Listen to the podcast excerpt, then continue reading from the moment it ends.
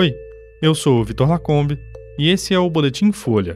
Hoje é quinta-feira, dia 15 de fevereiro de 2024.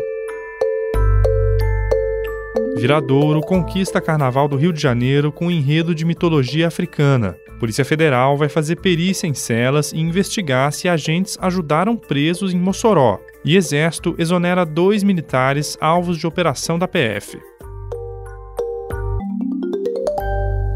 A Unidos do Viradouro conquistou ontem o terceiro título de campeã do Carnaval do Rio de Janeiro. A escola de Niterói foi a última a desfilar no grupo especial, na madrugada de terça, com um enredo de mitologia africana sobre o culto às serpentes da tradição religiosa Vodum. Um dos destaques da escola foi a comissão de frente, com uma serpente que rastejava pela pista da Sapucaí. O efeito cenográfico acontecia com a ajuda de uma pessoa deitada sobre uma estrutura com rodas. A Viradouro somou 270 pontos, a nota máxima, considerando os descartes. A vice-campeã foi a Imperatriz Leopoldinense, que ficou sete décimos atrás, com 269,3 pontos. Grande Rio, Salgueiro, Portela e Vila Isabel completaram o grupo das seis primeiras, que voltam a Sapucaí no sábado para o desfile das campeãs. A Porto da Pedra foi rebaixada para o grupo de acesso. Quatro escolas entraram com um pedido de punição contra Viradouro por supostamente usar mais de 15 pessoas na comissão de frente. A decisão da Liga Independente das Escolas de Samba só vai ser divulgada hoje, mas como a punição prevista pelo regulamento seria de meio ponto, o recurso não deve mudar o resultado do carnaval.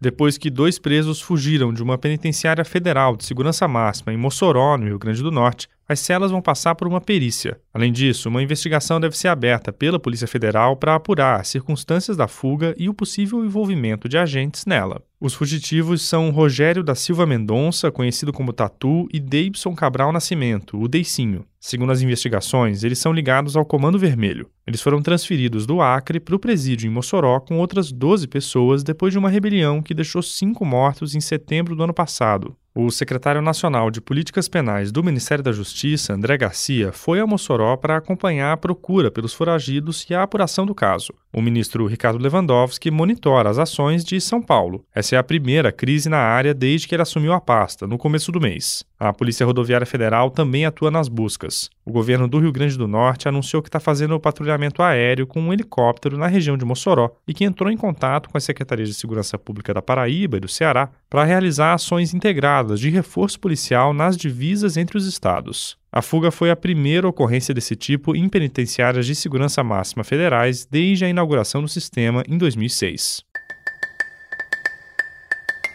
O Exército exonerou de cargos de comando dois militares alvos da operação da Polícia Federal que investiga o planejamento de um golpe de Estado por bolsonaristas. Foram removidos o Tenente-Coronel Guilherme Marques Almeida, comandante do 1 Batalhão de Operações Psicológicas do Exército, e o Tenente-Coronel Hélio Ferreira Lima, comandante da 3 Companhia de Forças Especiais. As exonerações atendem à decisão do ministro do STF, Alexandre de Moraes, de suspender do exercício da função pública os militares investigados no inquérito sobre os planos planos golpistas. Guilherme e Hélio foram alvos de buscas na operação da PF do último dia 8. Segundo Moraes, os dois teriam atuado na produção, divulgação e amplificação de notícias falsas a respeito da segurança do sistema eleitoral. O Exército disse na segunda-feira que vai esperar as investigações contra os militares terminarem para abrir processos administrativos. Esse foi o Boletim Folha, que é publicado de segunda a sexta, duas vezes por dia, de manhã cedinho e no final da tarde. A produção é de Daniel Castro, Laila Mowallen Magia Flores e a edição de som é do Rafael Conkle. Essas e outras notícias você encontra em folha.com. Até mais.